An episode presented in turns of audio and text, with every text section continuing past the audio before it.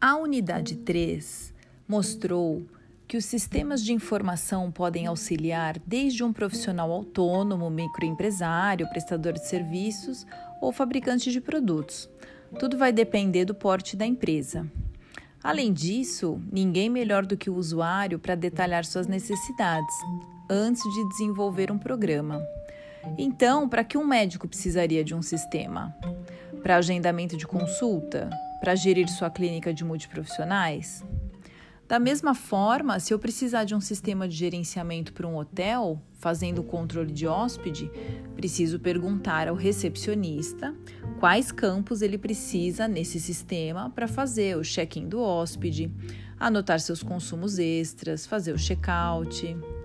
Cada tipo de sistema atende um setor da empresa. Há sistemas que ajudam no controle de folha de pagamento de funcionário, outros ajudam na transação de compra e venda, outros ainda fazem um levantamento, por exemplo, no prédio de uma fábrica, quantos funcionários são necessários para se fazer a limpeza diária e qual o tempo médio gasto por cada funcionário em cada andar. Há sistemas que mostram os gráficos de nível de satisfação de produtos e serviços, o que ajuda um gestor a tomar decisões de mudança de rumo da empresa.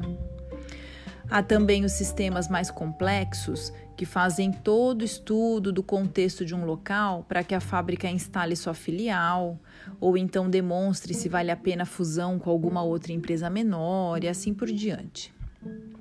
Em eventos, temos aplicativos que calculam a quantidade de lâmpadas necessárias para compor um salão ou um auditório.